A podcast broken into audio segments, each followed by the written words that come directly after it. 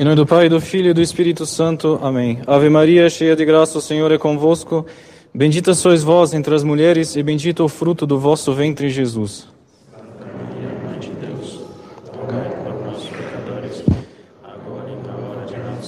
E. Queiram sentar-se. Sim, maium apparuit in cielo. Eis que apareceu no céu um grande sinal, uma mulher vestida de sol, tendo a lua sob os pés, coroada de estrelas. Os caros cristãos, grande sinal apareceu no céu da América no dia 9 de dezembro de 1531, num sábado, quando a Virgem Santíssima, desejosa de fazer-se a imperatriz da América, pede a Juan Diego que se apresentasse ao bispo e pedisse então que ali se construísse um templo. O sinal dado pela Virgem foi algumas rosas colhidas em pleno inverno, pois ela mesma, por ela mesma e postas no manto de Juan. Mas não foi este o maior dos milagres, pois chegando junto ao bispo e abrindo o manto, eis que todos os presentes puderam contemplar estampada uma magnífica imagem da Guadalupana. Uma mulher envolvida por raios de sol e, de fato, tendo a lua sob os pés. Imagem esta que foi objeto de muitos sermões e muitos estudos devido à sua beleza, a singularidade e o mistério que a envolve. Um verdadeiro milagre que dura 500 anos. Diz um padre da igreja que é por Maria que a Santa Cruz é celebrada e adorada em todo o universo. Por ela, toda criatura aprisionada nos erros da idolatria é levada ao conhecimento da verdade. Por ela, todos os apóstolos pregaram a salvação das nações.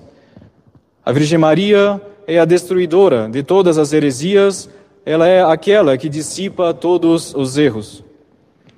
Nos primórdios da evangelização nas Américas, é ela quem aparece e por ela se convertem os povos do novo mundo. E a cruz triunfará mais uma vez sobre o paganismo. Naquele tecido pobre de Juan Diego, uma imagem da Imaculada Conceição, não pintada por mão humana, será o estandarte das Américas. A Santa Virgem pede um, um trono no qual ela possa reinar sobre estes povos. Ali, ela mostra toda a sua compaixão o seu auxílio e a sua defesa. Ela mostra um olhar benigno sobre aquele povo, sobre aquela terra e a todos os que invocassem com confiança. Desde aquele momento histórico, dizem os papas, toda a evangelização estava feita e ainda mais sob a proteção desta bandeira, todas as, todas as batalhas católicas teriam êxito. Eis então o pilar fundamental da fé em toda a América. Eis a prova de que é por Maria Santíssima que recebemos todos os bens celestes. Enquanto ela for reconhecida como a imperatriz da América, enquanto o seu trono for mantido em nossos corações e em nossa sociedade, enquanto lutarmos sob a sombra da Imaculada, não será vencida a nossa sociedade pelos seus muitos inimigos. Não serão vencidas as nossas famílias, não serão vencidos os nossos jovens, não serão vencidas as nossas crianças. E nossas almas estarão seguras para cantar o hino de vitória e de paz, que nada mais é do que a salvação eterna. Aquela aparição sobre a colina, sobre a colina Tepeyac nos mostra muitas verdades. Uma delas, bom, a, medita, a mediação universal das graças pela bem-aventurada Virgem, sua compaixão para com as almas, o quanto ela prefere e escolhe para se revelar às pessoas simples e humildes. Ela revela a sua, a sua realeza sobre os povos e a necessidade da sua devoção. Mas, mais ainda, ela revela a proximidade e a intimidade que quer ter com cada alma. A Santíssima Virgem toma os traços, os traços dos nativos da região. Ela aparece com os cabelos soltos, que nos costumes locais significava a virgindade. Porém, ela está grávida, é virgem e é mãe. Faz-se assim tão próxima, pois ela quer justamente ser imitada. Ela mostra suas virtudes para que nós as busquemos profundamente, pois esta é a essência do culto à Virgem Santíssima. Imitá-la por ser nosso perfeito modelo de união com nosso Senhor. É uma das maiores honras que nós a prestamos. A cristandade necessita de um poderoso amparo para fugir aos numerosos perigos que a ameaçam. É sob a inspiração e a direção de Nossa Senhora que nós conseguiremos resplandecer em nossas vidas a santidade de nosso Senhor pelo fiel cumprimento de nossos deveres de cristãos. A devoção à Santíssima e Imaculada Virgem Maria é uma consequência rigorosa da fé em nosso Senhor Jesus Cristo, nosso Salvador. O culto de Maria segue o amor de Jesus, seu divino Filho.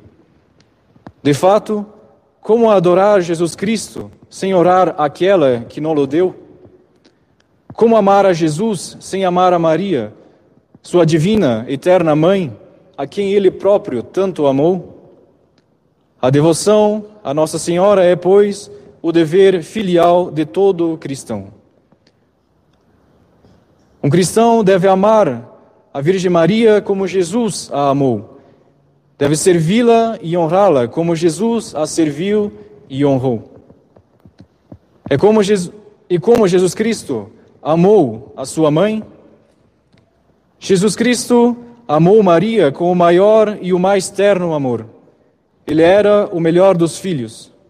Assim, um cristão deve amar a divina mãe de Jesus em reconhecimento por lhe haver dado o seu Senhor e seu Mestre, o Salvador de sua alma, por tê-lo entregue à cruz para a sua eterna salvação. É um dever amá-la, pois nosso Senhor lhe deu por mãe. Deu-lhe e transmitiu-lhe todos os direitos de filho sobre o seu materno coração. É uma necessidade amá-la, pois se somos fracos, Maria, Nossa Senhora, irá ampará-nos, sendo a mulher forte. Se nós somos pobres, Nossa Senhora irá enriquecer-nos com todos os seus favores, sendo a mãe da divina graça. Se estamos doentes, Nossa Senhora nos consolará com sua ternura e irá curar-nos com sua bondade, sendo ela a salvação dos infortunados. Nós somos pecadores, Maria rogará por, por nós, irá ocultar-nos no próprio seio para subtrair-nos os golpes, aos golpes da, da justiça divina. Ela não, o, não nos abandonará enquanto não houver alcançado, enquanto nós não houvermos alcançado o perdão e não tivermos restituído a vida da graça, sendo ela a mãe da santa esperança. Quão doce é amar a Maria, seu amor tem toda a doçura e a suavidade de nosso Senhor Jesus Cristo. Nosso Senhor serviu a Virgem Maria. Sob sua maternal direção, ele quis crescer em sabedoria, em graça e em virtude. Por ela, ele quis iniciar sua divina missão na terra como entre seus braços quis morrer a sua paixão. E é por seu amor que quer reinar sobre o coração dos homens. Assim, um cristão deve colocar-se a serviço de Nossa Senhora como bom e fiel discípulo, a fim de formar-se sob sua direção no espírito e nas virtudes de nosso Senhor, desse espírito e virtudes ela possui, Nossa Senhora possui o segredo, ela possui a graça e a missão divina. É por Maria que deve ir a Jesus, sendo ela o caminho seguro, A santidade da qual é mãe é por Maria que nós vamos ao céu, do qual ela é a porta e a rainha. Feliz aquele que serve a Virgem Maria de todo o coração. Servi-la é reinar. Portanto, um cristão sentirá prazer em revestir-se com a farda de Nossa Senhora. É um vínculo de honra. Em delectar-se em toda ocasião de ser seu feliz servo.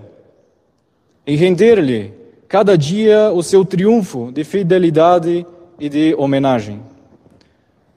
Um filho da Virgem Maria desejará aproximar-se dos sacramentos nas principais festas de Nossa Senhora, a fim de aproveitar melhor das graças que lhe constituem motivo e fruto. Em sua honra, fará bem em praticar cada sábado uma pequenina mortificação, um pequenino sacrifício. Nada mais agradável a esta boa mãe. Honrar a Virgem Maria a honra é o testemunho público da estima e do amor. Nosso Senhor amou Sua Divina Mãe, a ponto de torná-la participante de Sua glória e poder e declará-la Rainha do céu e Rainha da terra. Honrar Nossa Senhora é honrar a Nosso Senhor, Seu Divino Filho. Procurar a glória da Virgem Maria é procurar a glória de Jesus Cristo. Um cristão deve honrar Maria respeitando tudo quanto se refere a seu culto e a sua glória, defendendo suas augustas prerrogativas, sobretudo a sua Imaculada Conceição, dogma de fé tão caro para, o, para um coração piedoso. Sua perpétua virgindade, tão gloriosa para nosso Senhor Jesus Cristo, sua divina maternidade, tão honrosa para a natureza humana. Deve considerar uma felicidade ter no seu quarto, talvez, ou na sua casa, no mínimo, a venerada imagem da Virgem Maria. Trazê-la consigo com respeito e amor. Saudá-la e honrá-la por toda a parte onde a encontrar exposta. É dever de um bom filho venerar a mãe e tudo quanto a recorda. Seu culto é grande, universal na igreja. Cada um dos mistérios de sua vida tem uma família para honrá-lo. Cada uma de suas virtudes, um discípulos que a constituem regra e felicidade da vida. Tomemos então, caros católicos, o interior da Sempre Virgem Maria como o modelo da nossa vida interior. Procuremos imitá-la no baixo conceito que ela tinha de si mesma, de si mesma, isto é, na sua humildade, que resplandece em cada passagem do evangelho, no amor ao silêncio, ao retiro, na atração que ela sentia pelas pequenas, pelas pequenas coisas. Pois quem foi Maria Santíssima no seu exterior, senão uma mulher pobre que vivia do seu trabalho manual? Que durante 30 anos se dedicou ao governo de uma pequena casa de Nazaré? Que nome ela teve no mundo? Que grandes feitos a destacou aos olhos de seus contemporâneos?